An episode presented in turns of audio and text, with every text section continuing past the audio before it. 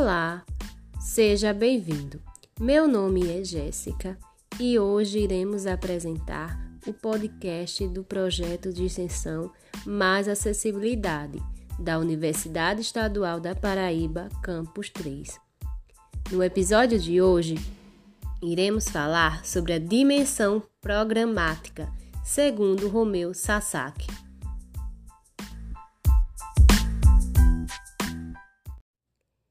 Segundo Sasaki, a dimensão programática diz respeito à eliminação das barreiras invisíveis existentes nos decretos, leis, regulamentos, normas, políticas públicas e outras peças escritas.